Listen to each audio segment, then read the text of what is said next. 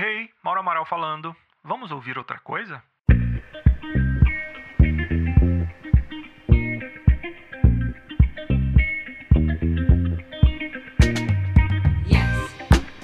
Esse é o programa de estreia do Ouça Outra Coisa. Sim, o Ouça Outra Coisa é um podcast de um escritório de design que também se chama Outra Coisa. A missão deles é criar produtos digitais que transcendam a plataformas, que podem ser aplicativos, sites, jogos e até um podcast, por que não?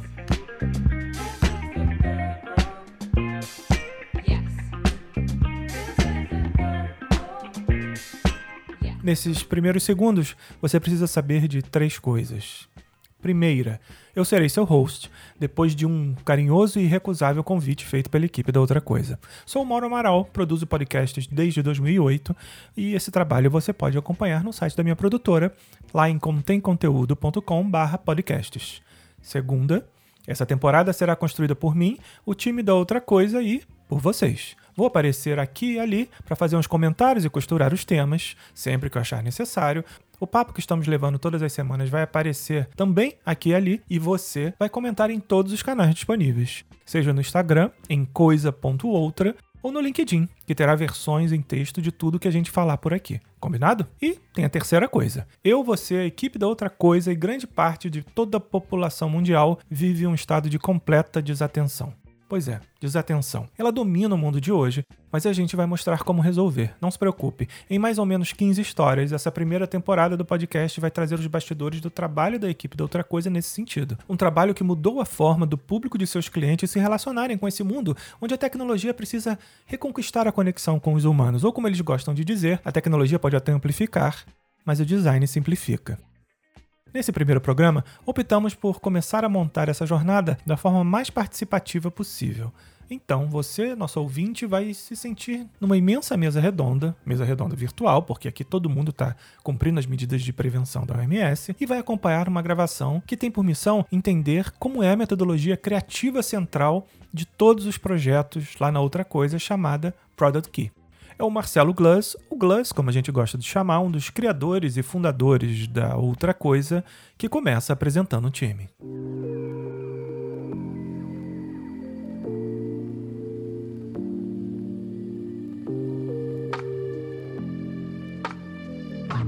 Então, estou aqui com a head de operações da Outra Coisa, que é a Tatá, também conhecido como Thaís Laborne. Aqui na, no meu noroeste aqui tem a, a nossa designer de produto, a Alice Lerner, e aqui no Nordeste tem o, o Nick, Nicolau Balestê, nosso é, gerente de projetos. Temos aqui nós quatro, uma galera aqui em volta. Mas a ideia é a gente bater papo, né, cara? Então, assim, se aparecer a galera aqui, vai, vai ter mais gente aí, eu apresento no meio do caminho. Pode, pode passar alguém aqui.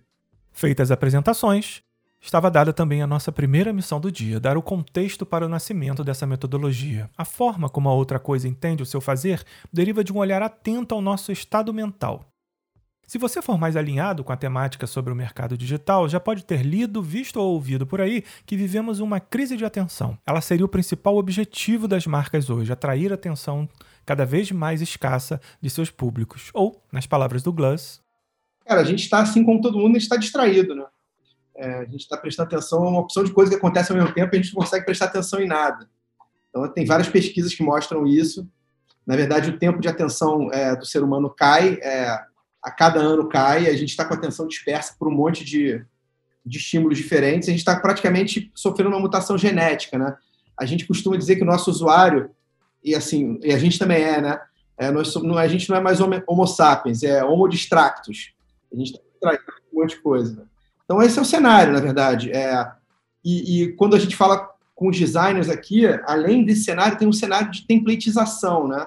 É, a paisagem da, do espaço, o espaço digital está um espaço monótono.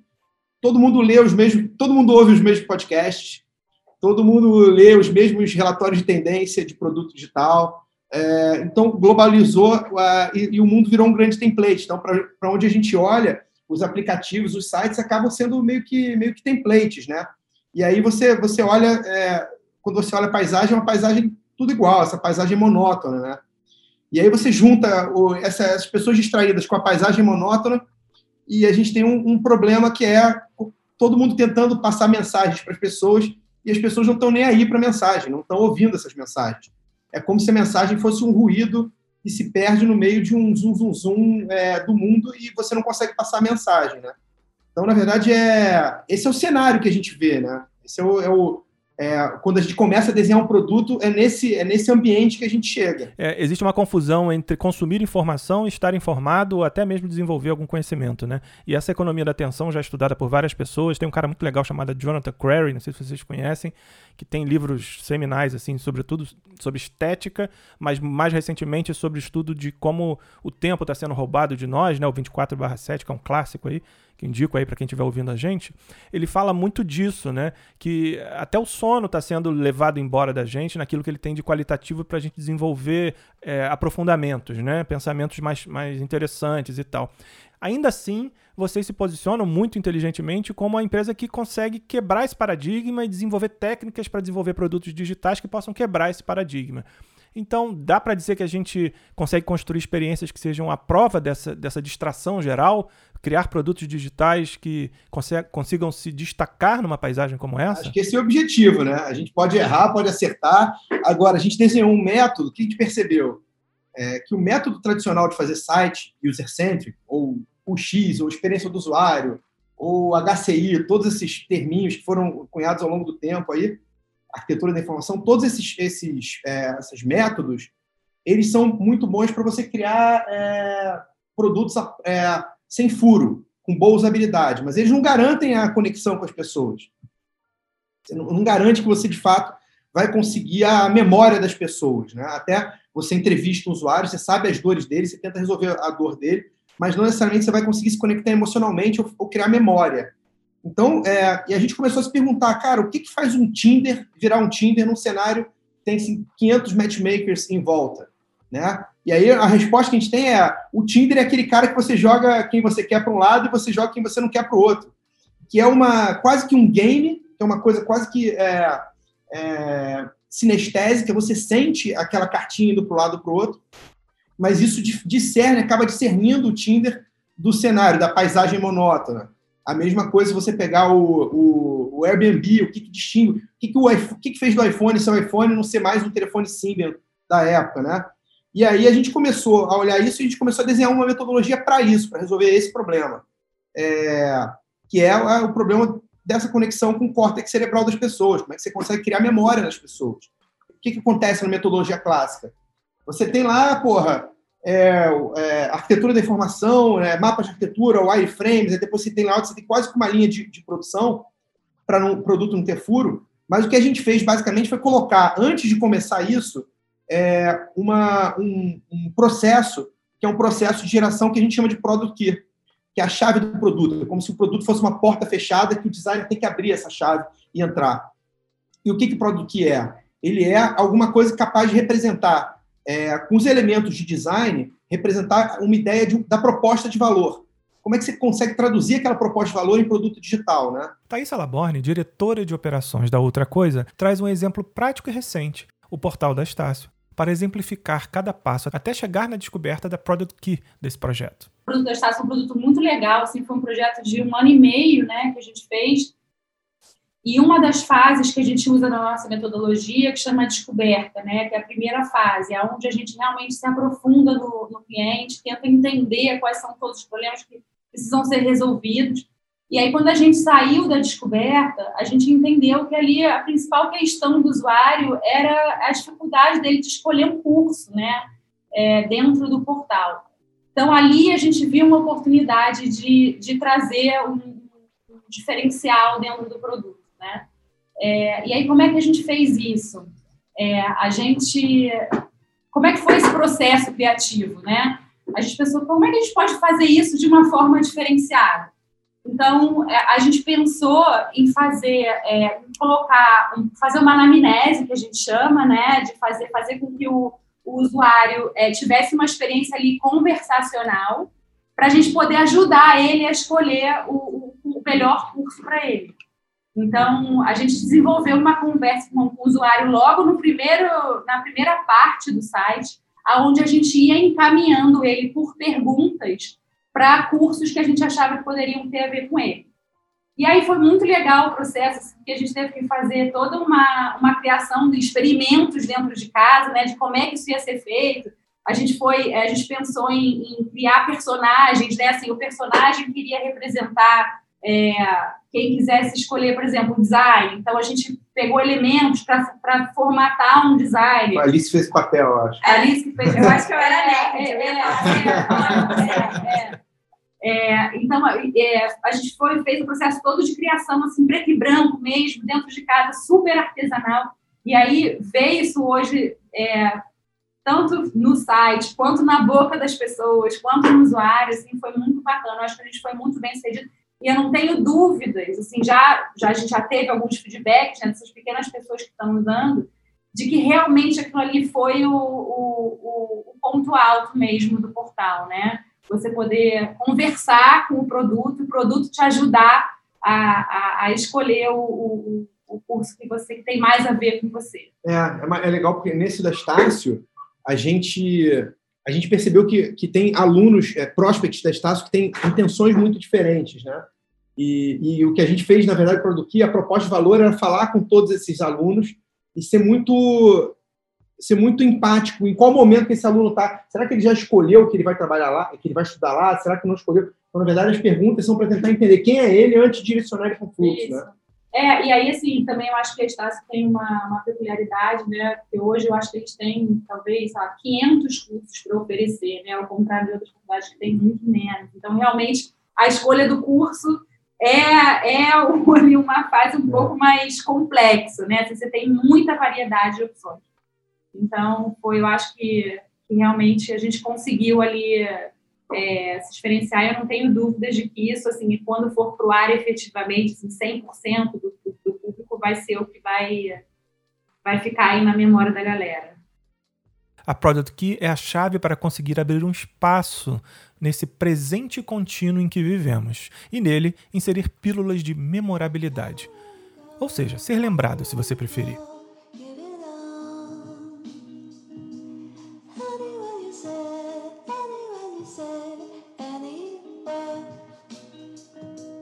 Aqui cabe um comentário importante. A metodologia ágil que se preza precisa ser ágil, né? Ou seja, precisa estar pronta para se adaptar. E se tem uma coisa que o nosso tempo atual nos ensinou, é que tudo pode mudar de uma hora para outra. É, aconteceu essa situação que foi muito curiosa, assim, que a gente estava estava desenhando um projeto, a gente tinha identificado que a proposta de valor principal era reunir as pessoas, então a gente identificou isso como um valor central e, e portanto, a gente estava desenvolvendo o produto com base nisso, né, nessa ideia de reunir as pessoas e como construir um produto digital que facilitasse essa reunião de pessoas. E, e aconteceu que no meio dessa, desse projeto começou a pandemia. Como nos lembra Alice Lerner, design de produto da outra coisa.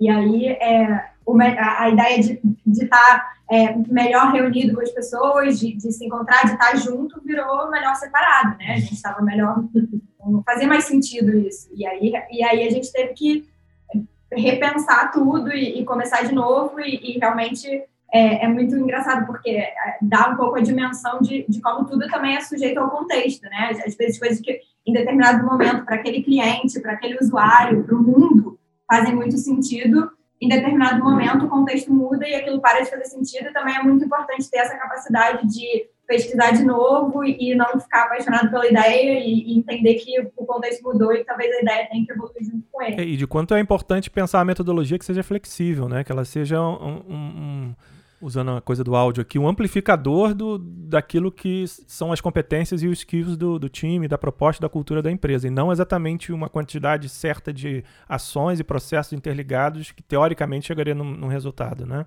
Exatamente. O Product Key, ele, na verdade, né, Alice, pode ser várias coisas, ele pode partir de vários, de vários lugares, né?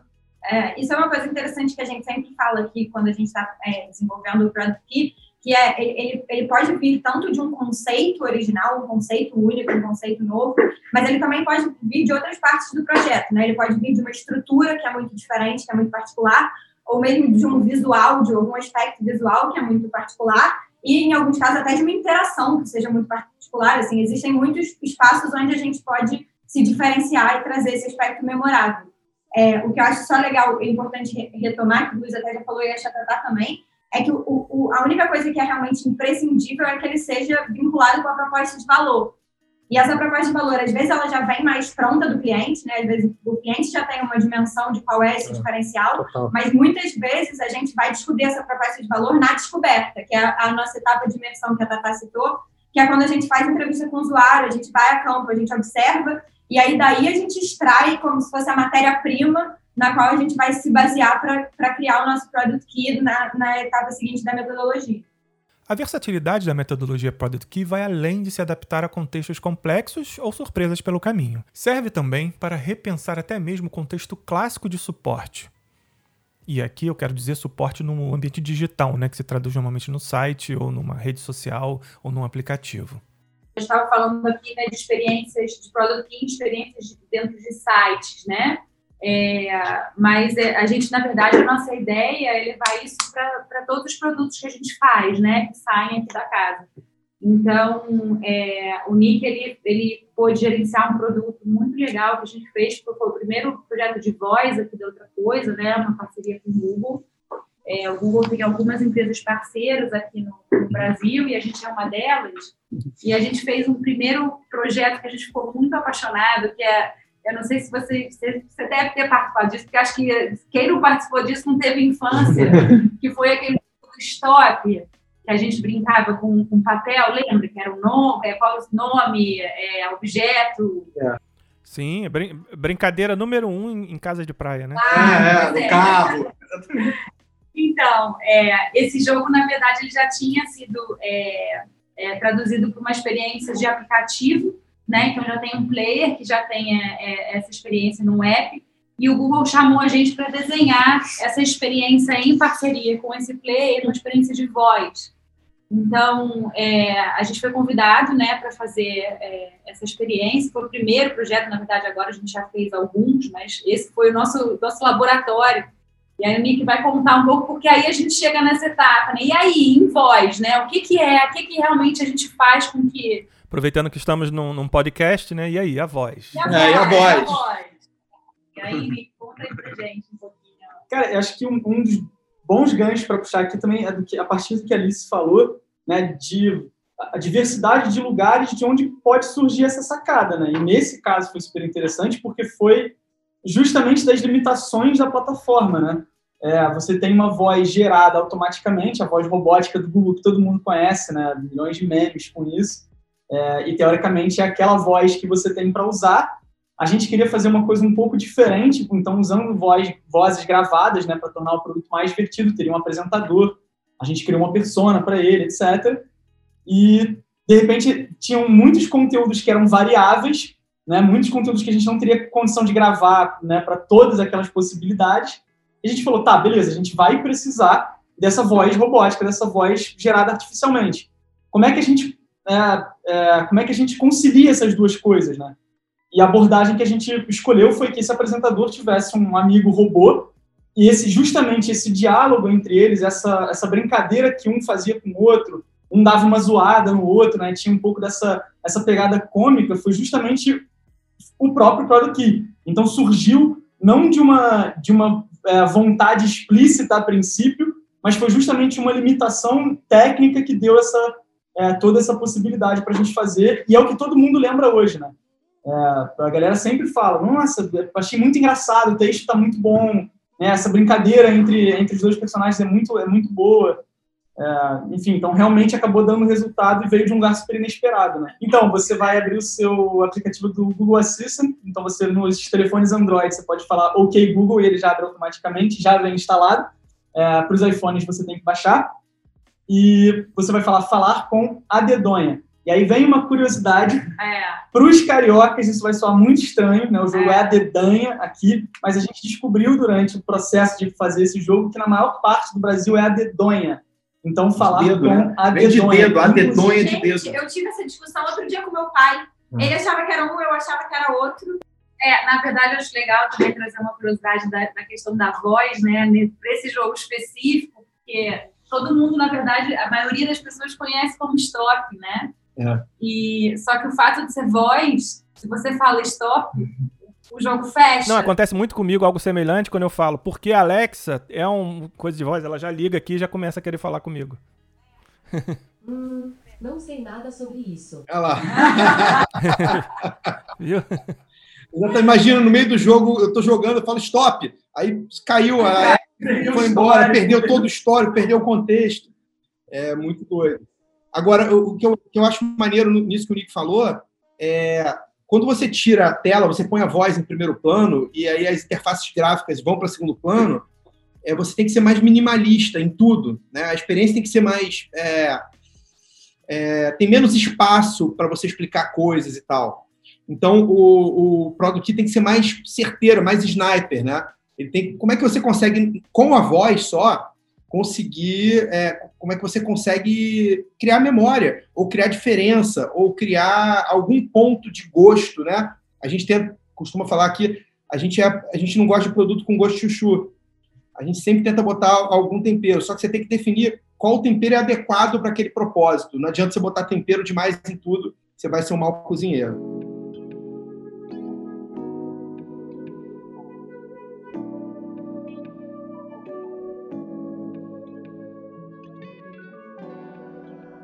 Ok, uma metodologia versátil que se adapta a diferentes projetos, meios e objetivos. É uma boa explicação, sem dúvida, mas resolvi provocar, e esse é um dos motivos pelo qual estou aqui, provocar essas discussões e tentar trazer uma questão. Como a gente explicaria Product Key para alguém que tivesse acabado de pousar nesse nosso planeta? Cara, o que, eu, o que eu acho é a gente, muitas vezes, a gente explica e a pessoa entende a lógica, mas ela, ela, ela pega de verdade com exemplo, né? Eu, eu, eu tenho um exemplo super didático, assim, que dá para explicar bem, assim. A gente foi fazer, a, em 2017, foi fazer o site do Rock in Rio. A gente já tinha feito um game para Rock in Rio, já tinha feito um chatbot, é, uma estratégia digital para Rock in Rio, e aí chegou o momento de fazer o site para o festival de 2017, né? Tá bom o maior festival de entretenimento do mundo, é um bom exemplo. Que depois, na verdade, é uma plataforma de site que eles usaram no Festival de Lisboa depois, usaram no GameXP. Enfim, a gente também mudou, é outra conversa, mas a gente mudou essa lógica de fazer um site para cada edição do festival. A gente fez uma plataforma a partir da qual o site sai. E aí a gente começou, na etapa de descoberta, a gente começou a, olhar métricas, olhar o que, que as pessoas usam o site do Rock in Rio, né? É um site com uma audiência muito grande. E aí a gente olhou e a gente viu que o interesse estava muito centralizado em comprar ingresso. Mas aí, assim, quando abre ingresso, esgota o ingresso rápido. E o que você vê, uma audiência constante, é no line-up. Né? Então, é, quase que o, era natural que a proposta de valor do site, como a gente, como o ingresso era uma coisa tão é, oscilante assim, fosse baseado no line-up. Então, a gente foi, começou a pesquisar line-up, começou a olhar como as pessoas usam line-up de festival. A gente fez, eu me lembro na época, a gente imprimiu que essa coisa velha de imprimir em pix, em átomos, né? Botamos um monte de site festival na parede e tal. É, e aí a gente viu que o site festival, eles, eles tinham coisas em comum. Só tinham dois tipos de site festival. É o site é, de festival é, cartaz de show, que tinha lá uma lista, e o outro era baseado em mosaico. Você tinha line-up, opção de line-up em mosaico, e aí cada banda manda foto de divulgação de um jeito, mosaico completamente. E o teu olho fica igual um olho para lá, outro para lá, outro para lá, você não tem hierarquia nenhuma visual, né? E no outro modelo de hierárquico, né, o modelo de cartaz, você tem lá os, os grandões, os, os headliners grandões, depois você vai diminuindo e tal. E a gente se desafiou a fazer um line-up interativo e que tentasse mitigar esse problema do, das fotos serem muito diferentes, né?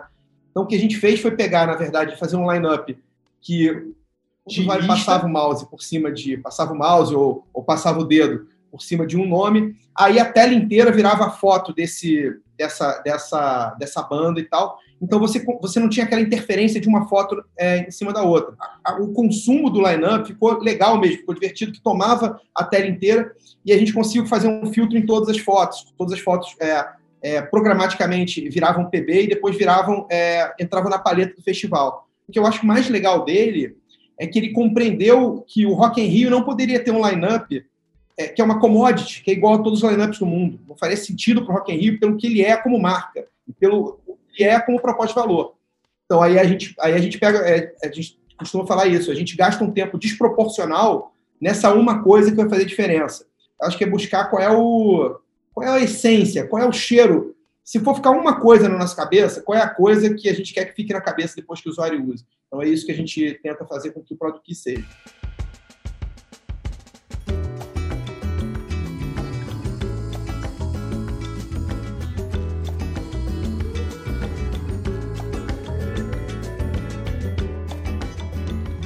Falar nessa opção que a gente teve desde o início, desde os nossos primeiros papos, de ter uma coisa mais assim operativa, né? A gente está criando, gravando, divulgando, recebendo feedback. Vamos entender um pouco a outra coisa também, porque de repente é o primeiro contato que o ouvinte está tendo com a empresa. Eu já conheço de longa data, a gente já interagiu em diversas frentes, desde a época, antes do mato, né? Antes de, da internet ter mato, a gente já conversava. É, não, antes do mato. A gente soltou o passarinho que trouxe a, a sementinha para plantar o mato. Mas conta aí um pouco da atuação da outra coisa hoje, só para dar aquela passada geral nas nossas palavras finais, as pessoas entenderem aonde elas aterrissaram. Ah, beleza. Cara, outra coisa é uma empresa de design de produto digital. Produto digital, lê-se sites, apps, web apps, PWAs, chatbots, experiências de voz. A gente é agnóstico de, de, de canal, a gente é, desenha agora podcast também. É, mas a gente desenha produto interativo, produto digital que pode ser usado em várias plataformas. A gente costuma dizer que é, o, a, gente, a nossa matéria-prima é tecnologia, a gente trabalha só com tecnologia, mas o que a gente bom me, é bom mesmo é gente, é design. Então, é, a gente fala tecnologia é, amplifica e o design simplifica. Então, na verdade, a gente tenta conectar o que a gente faz de diferente das outras empresas é que a gente é, se dedica muito a buscar essas conexões emocionais entre a tecnologia e os produtos de tecnologia e as pessoas. Então, a gente, basicamente, a nossa metodologia proprietária, que a gente falou hoje sobre ela aqui, ela busca essa conexão, alargar essa conexão e, e criar memória, e criar relevância, e criar valor para as pessoas. A gente trabalha com marcas muito grandes, trabalha com, para mencionar algumas, com Estácio, Coca-Cola, BRF, Google, uh, me ajuda aí, Tatá? Natura. Natura. E a gente trabalha também com um monte de startup que a gente que alimenta muito, que elas alimentam muito a gente é, algumas, ah, tem a Santos Lab, tem a Sios, algumas startups de, de, de IoT, outras de Data Visualization, mas a gente é, sempre o objetivo é criar produtos ricos em conexão emocional. Isso que, que diferencia a gente. A gente tá, é, desenha, tem uma metodologia que ela está o tempo todo mudando, que o mundo está o tempo todo mudando, e essa metodologia ela busca exatamente você criar é, esses produtos digitais que conseguem se conectar com as pessoas que estão distraídas. É isso. E para desenhar essa jornada, a gente está planejando uma série de, de, histórias como essa que a gente trouxe aqui, cobrindo todos esses tipos de entrega e também a visão de vocês nesse mundo digital que muda a todo momento.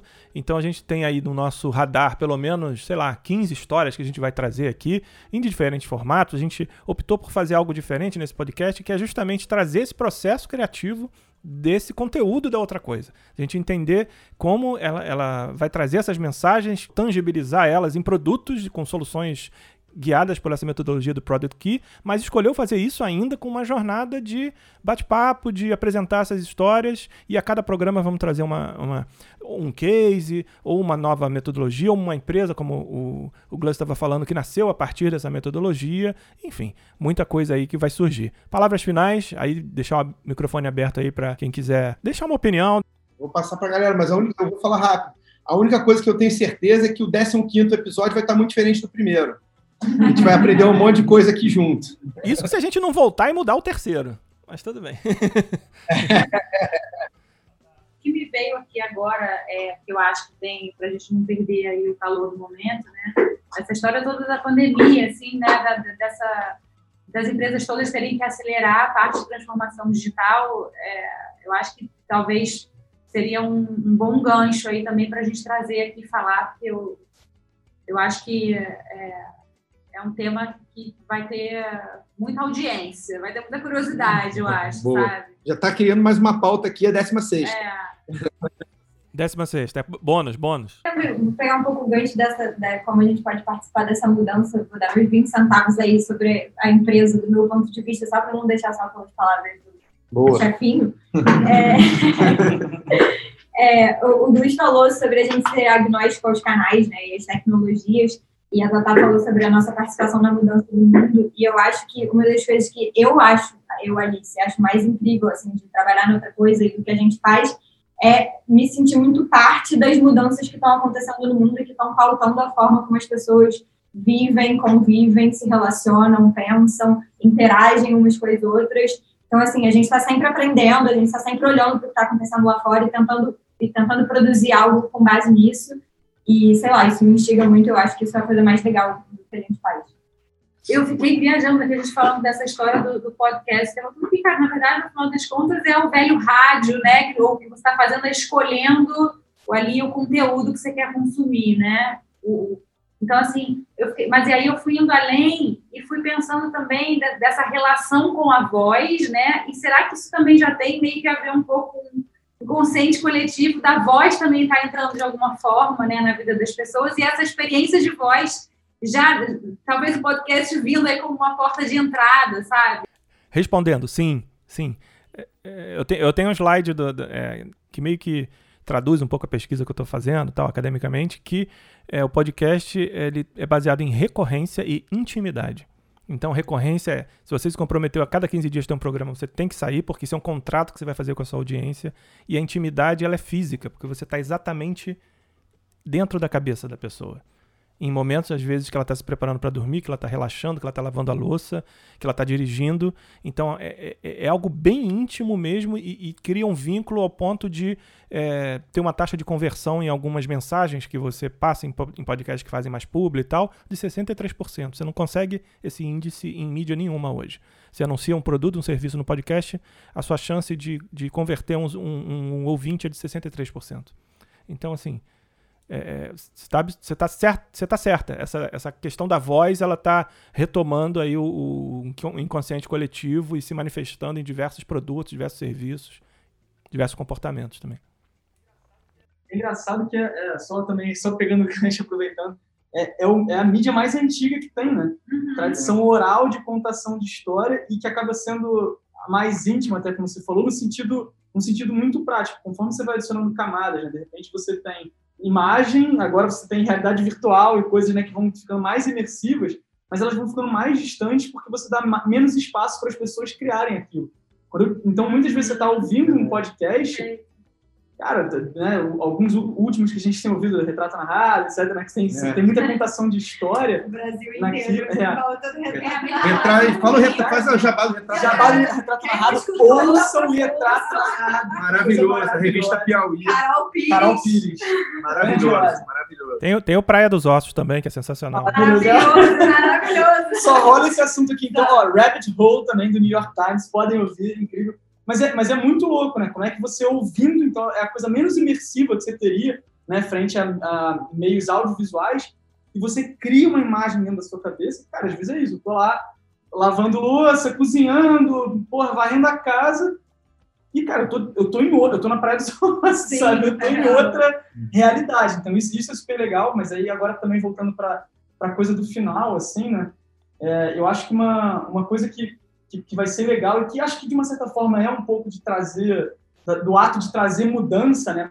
Mais do que só as nossas atividades, as nossas atividades do dia a dia, mas é compartilhar um pouco de uma coisa de quem está vivendo uma experiência de trabalhar com, com design de produto e compartilhar isso com pessoas que podem estar tá querendo às vezes entrar nessa área, podem estar tá querendo fazer carreira nessa área, podem ter interesse, né? Acho que o design tem uma coisa até meio mística às vezes, né? Conceitualmente, você você fala de né, uma definição do design do, do Don Norman, né, até de você ajudar as pessoas a navegarem pela complexidade do mundo, que é crescente, né? É, então, assim, ter esse papel até para as pessoas que estão querendo trabalhar com isso. A gente tem aqui uma, uma pílula de conteúdo dentro, dentro, dentro de um mar gigantesco, né? De conteúdo sobre o X, design de produto, ou como queira chamar, e a gente tem uma aqui de pessoas que estão fazendo isso na prática, que estão vivendo isso no dia a dia, é, no Brasil, né, que é até diferente de algumas experiências de fora, não numa empresa gigante, né, mas trabalhando com gigantes. Então, acho que a gente tem uma, uma coisa super particular aqui que eu acho que vai dar muito caldo. Já deu o melhor primeiro programa que eu já gravei, sem, sem fora de brincadeira. Muito bom, Maurão.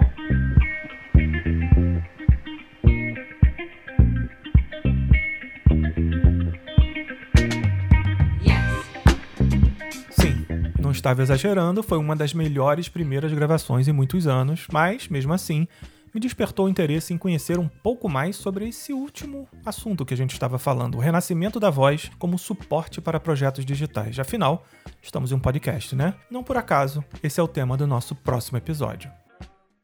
As pessoas já estão se comunicando através de voz fortemente no WhatsApp. Eu tenho uma curiosidade especial que eu não tenho esse número, eu queria ver o número de mensagens de, de áudio no WhatsApp brasileiro versus o número de mensagens de texto. Eu posso apostar que tem mais mensagens de, de voz do que mensagem de texto. A gente tem feito muita coisa com o Google Assistant. O Google é um cliente querido nosso. Já já estamos na sexta action de voz que a gente tem feito. Mas a nossa história, ela vem de antes disso, né? A gente e desde 2015 a gente tem feito muita coisa de interface conversacional. A gente começou a desenhar chatbot também essa adaptação constante a novos suportes, a novas experiências, é a vida do designer de produto digital. Então, você, no primeiro momento que você tira o pixel da frente do design, ele fica bolado. Ele fica, opa, tirou alguma coisa de mim. Eu tive que, que criar, tipo, perder algumas barreiras, né, para começar a desenhar esse tipo de, de, de interface. Já que a gente está fazendo a interface é para suportar, né, o, o, a tela e a tela é para suportar a voz, né, ao contrário acho que uma coisa que vale mencionar também, né, que você falou, é, os princípios do design acabam sendo um pouco mais gerais do que, do que as interfaces nas, nas quais o design está. É uma coisa que a gente trabalha muito é a personalidade da voz que fala na action também. Né? E aí é muito o trabalho do conversation designer, né, que vai, vai fazer muito essa parte. A gente trabalha com é, muito com os arquétipos junguianos, traz um pouco dessa, dessa pegada. Quem quer trabalhar com isso, vão aparecer muitas oportunidades nos próximos anos. Quem tem é, apetite para trabalhar com inovação e com as incertezas e com as mudanças, eu acho que é um, é um vamos dizer que é um espaço muito, muito legal de trabalhar e tem sido muito, muito bom para gente. E no próximo ouça outra coisa, ouvindo vozes. Vamos eu, o time do podcast e você entender como estamos traçando um caminho das interfaces gráficas até as interfaces de voz.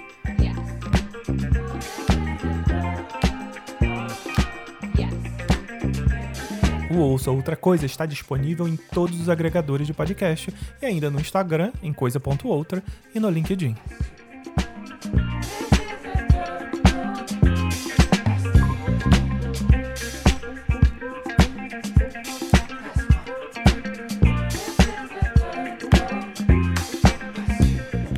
Coisa é o podcast da Outra Coisa, empresa de design de produto digital em parceria com a contemconteúdo.com. Se você curtiu a nossa forma de contar histórias em áudio, acesse agora contemconteúdo.com/podcasts e conheça as nossas soluções e projetos recentes.